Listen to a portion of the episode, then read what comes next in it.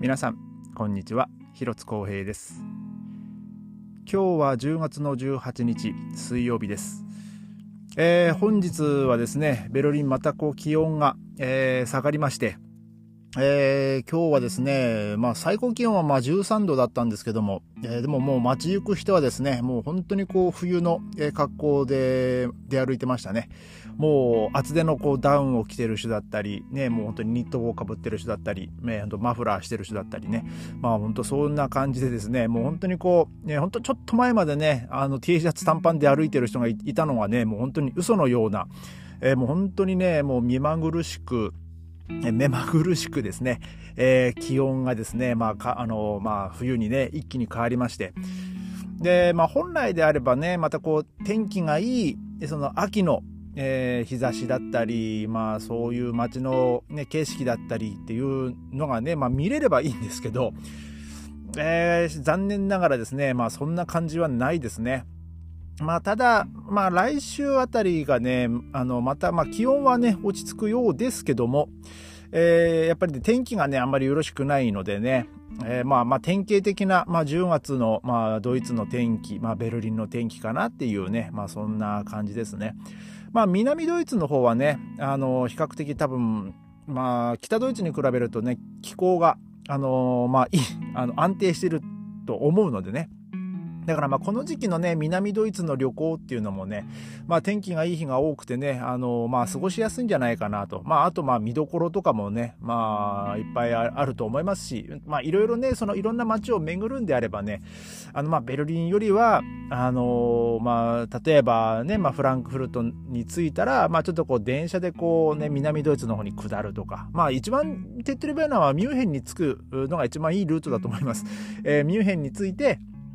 で、まあそのままね、そのまあ、次の日あたりにこうノイスバンノイシュバンシュタイン城とか行くとかね。で、まあ、そこからこう何ですか、まあ、日本人の方々ねみんなこう大好きなあのロマンティック街道とかね、まあ、ありますけども、ねまあ、そういうところをこうツアーでもこう、ま、回るとか、えー、あとはなんだ古城街道とか、えー、ありますよね、えーまあ、そういうのをねこう巡る、まあ、秋のドイツの旅っていうのがね、まあ、非常にオツな響きなんですけども、えー、この時期のねあのベルリンはですね、えー、曇り、えー、時々雨、えー、そして気温は不安定、えー、どんよりしてる。えー、でいろんな見どころがね、えー、まあ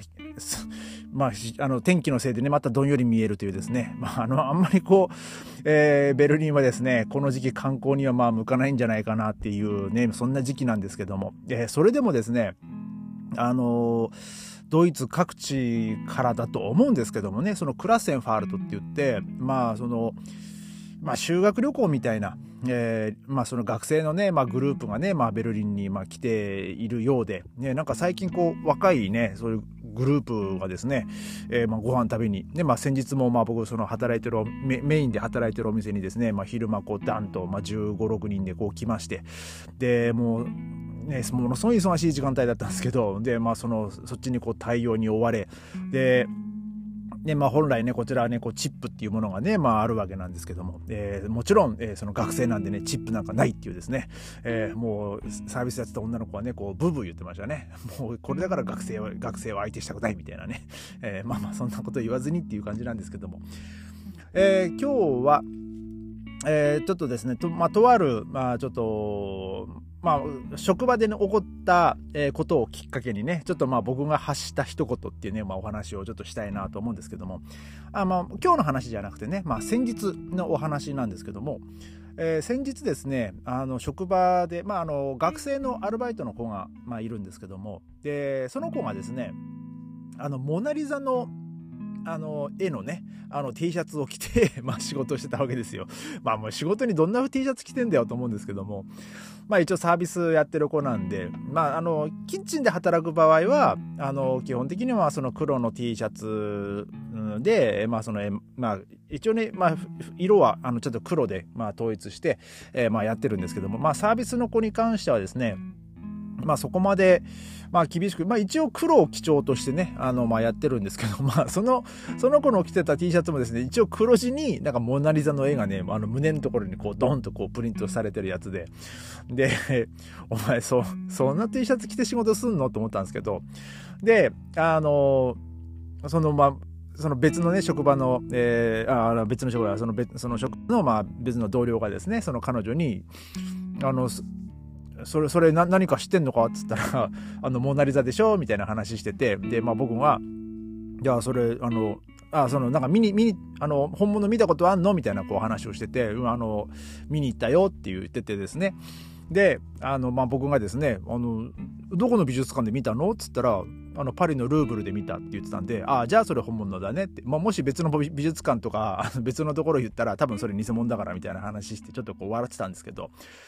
で、まあ僕もですね、あの、パリでね、あの、ルーブル美術館で、あの、モナリザ実物見たことありますけども、まあ当時はですね、あのもう本当に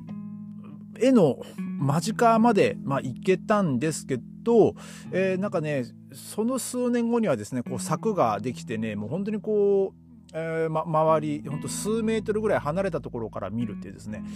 ただもうあの思いのほかねあのモナ・リザってねちっちゃいんですよね。なのであの離れてみるとですねもう全然こう細かくわか見えないんでであのみんなねなんか僕もそのなんかの動画かなんかで見たんですけどみんなスマホで撮ってそれを拡大して見てるんですよね。な、なんだその見方はと思うんですけど、まあ一応そのセキュリティ上のこともあってね、まあそういうふうにこうしてると思うんですけども。で、まあそんな、えー、まあそのモナリザの話ではなくてですね、今日はですね。で、まあその、その同僚がですね、そのまだ俺行ったこと、ルーブル行ったことないんだよね、みたいなこう話してて、で、でもあそこって入場料っていくらぐらいだっけね？みたいなこう話をしてたんですよ。で、まあ確か、でもまあ、なんか20いかないぐらいじゃないみたいなこう話をね、その学生のことをしてて、まあその学生は学生でね、安かったと思うんですけどもね。で、えまあちょっと今日はですね、まあその、まあそう、まあイギリスの大英博物館。で、えー、パリのルーブル美術館。で、えー、ベルリンのですね、ペルガモン博物館。ですね、えー、についてのちょっとその入場料のお話をね、まあ、しようと思うんですけども、えー、ちなみにですね、えー、パリの、えー、ルーブルはですね、入場料がですね、17ユーロ、になってるそうなんですけども、ただなんかこう時間指定があるみたいですね。えー、僕行った時は、時間指定とかなくて、もう本当にこう、1回、まあ1回っていうか、まあ1日券って言えばいいんですかね。で、まあ、その時もまあ12、3とか、そんなんだったと思うんですけどもね、もういかんせんもほんと10年、12、3年ぐらい前の話なんでね、ちょっとこう、あの、よく覚えてないんですけども、ただまあ僕はね、その、パリのルーブル、ルーブル美術館で、まあ、見たかったものは、そのモナリザもまあそうなんですけど、あの、サモトラ県のニケです。ニケの像ですね。僕あの、中学校だったかの時にですね、その、歴史の資料集みたいなので、まあそのニケの像を見てねなんて綺麗な像なんだろうって思ってまあその首が首だけがねまだ発見されてないんですよね。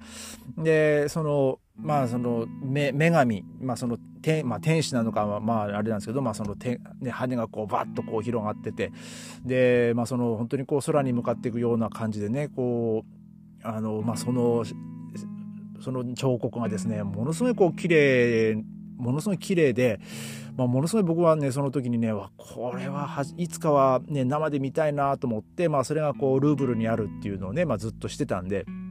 もう僕がこうルーブルに行ってもういいルーブルにねパリに行くってなったらまあねそのルーブルねもちろんねあのそれは絶対かもう外せない観光ルートの一つで。で、まあ、僕はですねそのニケの像をですねこう探しながら、まあ、そのルーブルの中をですねこうゆっくりと散策しようかななんて思ってたんですけどもういきなり目の前に、えー、ニケの像があるっていうですね もうえっと思っちゃったんですけどまあでも実物見れたのはねものすごい感動だったんですけどね。ああこれだよこれと思ってあの本当にこう斜め下からですねこの写真あのその歴史の、えー、資料集でねこう見たようなアングルであこれだよなやっぱ綺麗だなと思ってねまあそのまだ見ぬねその頭部のね、まあ、イメージもね、沸かせつつですね。まあでもいろんなね、その、えーミロのヴィーナスヴィーナスでしたっけ？あのあのなんかねそのいろんな彫刻もね、まあ、ありますけども。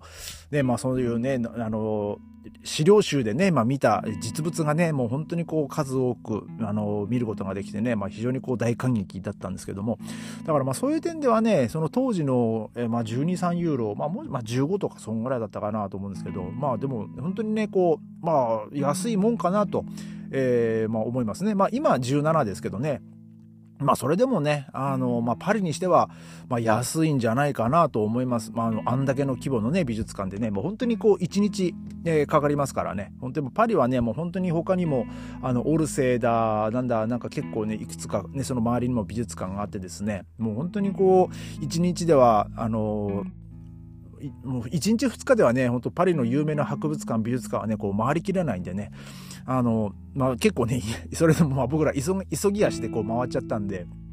あの、妻にですね、あ、この絵見たよね、とかなんか言われてもね、あれ、そうだっけ？みたいな、えー、もう、もうそんな、もういっぱい見すぎてどこで見たか覚えてないぐらいのね、まあそんな感じなんですけども、でもね、またこう、パリ行った時はね、まあ来年ね、パリ、あの、オリンピックね、見にね、行きたいなと思ってはいるんですけど、まあその時にね、ちょっとまた、あの、そういね、美術館はね、こう、ゆっくりとね、あの、回ってみたいなと、えー、思います。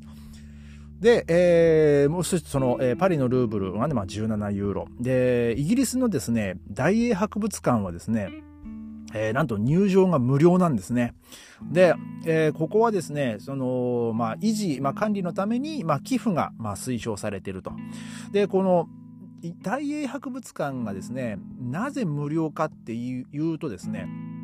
あの、こう、すべての人に、えー、まあ、その、学ぶ権利があると。えー、まあ、そういうことで、あの入場料は取らないっていうですね、まあ、そういうスタンスで、あのその管理維持を、えー、しているようです。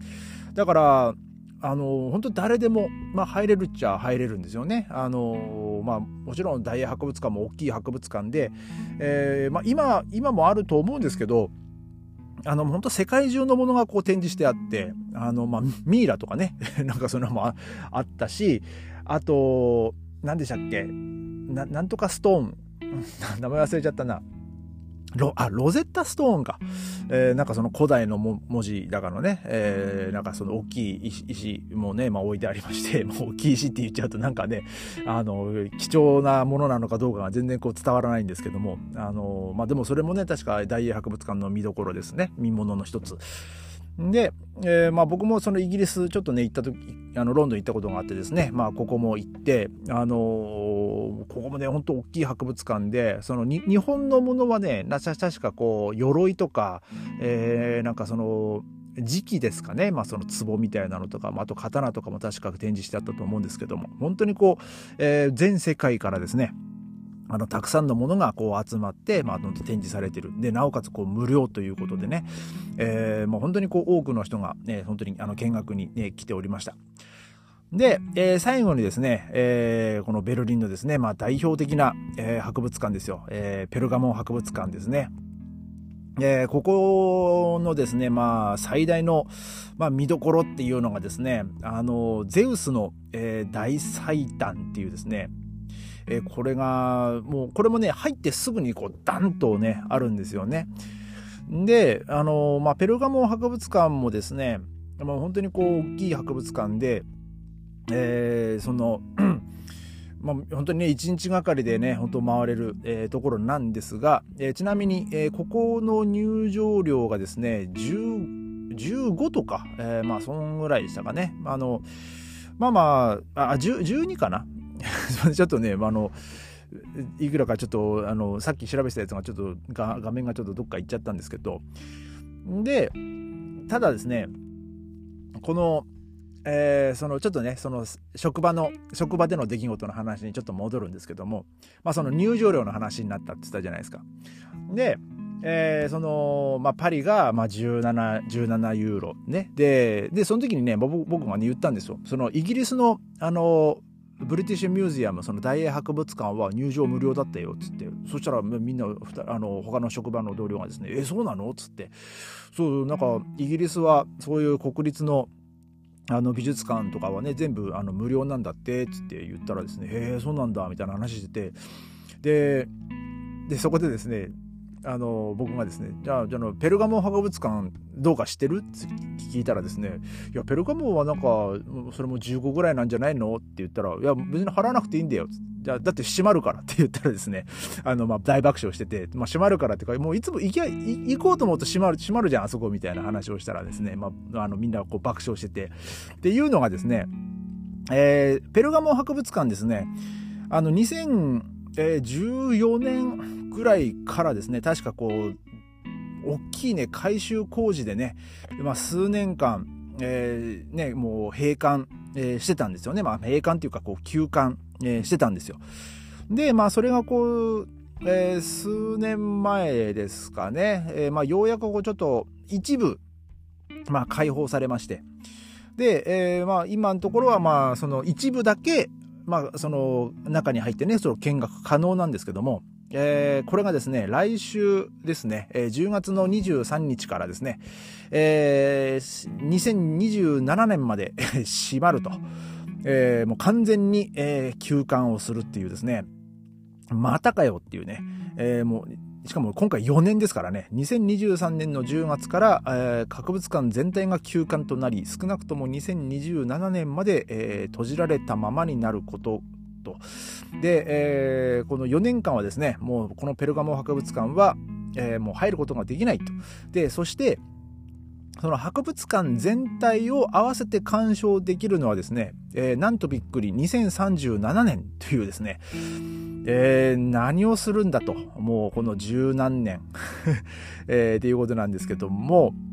あの、当初はですね、その改改修とか、その工事が完了するのは2019年の予定だったんですよ。で、それが、えー、その予定がこう変更されて、工事の完了が2025年以降と、えー、なりまして、で、さらに、えー、その今年の3月にですね、さらなる、えー、まあ、その変更が発表されたので、えー、そこからまたさらに期間が延びたと。まあ、とりあえず、まあ、オープンその2014年から閉じられてた、えー、そのリニューアルした、えー、分はですね、まあその一部、一部ですけども、えー、まあ開放、されてはいたんですけども、まあ開放っていうかね、まあその入場料払って、えー、まあ見学可能だったんですけど、えー、もう完全にですね、また4年間閉まるっていうですね、あのー、これはですね、どうするんだっていうね、まあこれもね、あのベルリンのね、新しい、まあ、の空港もね、まあそうでしたけども、なんでこんなね、もう計画倒れなことになるのかなっていうんですね。えー、まあこれこれはね、本当にベルリンではね、まあよくあることじゃよくあることなんですけども、本当はない方がいいんですけどもね。で、ちなみにですよ、この入あ入館料がま12ユーロになってますけど、ここはね、博物館島って言われてる、あ一応ね、あの、世界遺産なんですよ。世界遺産で、え、で、この博物館島チケットっていうのがあって、えー、それがこう19ユーロ。でミュージアムパスっていうのは多分その博物館島の中にある、えー、そのベルリンペルガモ博物館だったり、えー、旧アルテナショナルギャラリーだったかな、えー、とあとボーデ博物館。だったと思うんですけどもね、そのミュージアムパス、まあ一緒になったこうミュージアムパスが今29ユーロになってるんですけども、ペルガモン入れないんだったらもうね、安くしろよってね、えー、まあ言いたくなりますけども、多分安くなんないんでしょうね。あのー、いろいろ回収にはお金もかかるので。ね、もう回収にお金がかかるというか、まあその、本来の予定通りに、まあ作業が進まない。で、さらにこう変更もしちゃうからね、余計に金がかかるんですよね。あの、あの空港の建設の時もそうでしたよ。結局ですね、当初予定した金額より、もうその何倍、何十倍ぐらいのね、あの、金が、えー、かかっちゃって、で、なおかつですね、まあその工事してて、えー、で、結局その、ある程度その建設が進んだ段階で、えー、その消防法かなんかのですね、えー、それに引っかかるっていうことが分かって、えー、もうほとんど工事やり直しみたいな感じになったんですよね、その空港も。だからもうほとんど一回ね、あの、ぶっ壊した方が早いっていうね、まあそんぐらいの、えー、ニュースもまあ出まして、まあ果たしてこのペルガモン博物館がですね、まあ無事に、えー、2027年にね、ままた多分相手も一部だと思うんですけど、で、ささらに、えー、この全体2037年に、えー、果たして本当に開くのかっていうですね、えー、ここもね、また、あの疑問ですね。えー、多分ね、もうこれもまだ伸びるんじゃないですかね。もう2040年とか、えー、もう気が遠くなりますね。また17年後とかですよ。もうだとしたら。ね、えー、もう僕もね、行きたいな。もうこの、ちゃんとオープンしたらね、まあ見たいんですけどね。あの、全然こう見る機会がないですね。だって少なからずその2014年からもうまともにこう全部見れないわけですから。だからもう全体を、まあ、見れるようになるまで、まあ、2014年から、えー、まあその2037年なんで、えー、何年ですか？23年ですか？え、それだったら新しい博物館作った方が早いんじゃねえかっていうですね、まあそんぐらいの 期間ですけども。えー、まあ、ただこれからね、ベルリンに観光に来られる方で、えー、このペルガモ博物館をね、あの予定に、え入れてる、入れようと思ってらっしゃる方、あの絶対に入れないでください。あの一日時間がね、もうガツンと、え空いてしまいますので、あの別なことでね、まあその一日をですね、有効に使っていただきたいなと思います。えー、すいません。ちょっと今日長くなっちゃいましたけども、えー、それではまた明日ありがとうございました。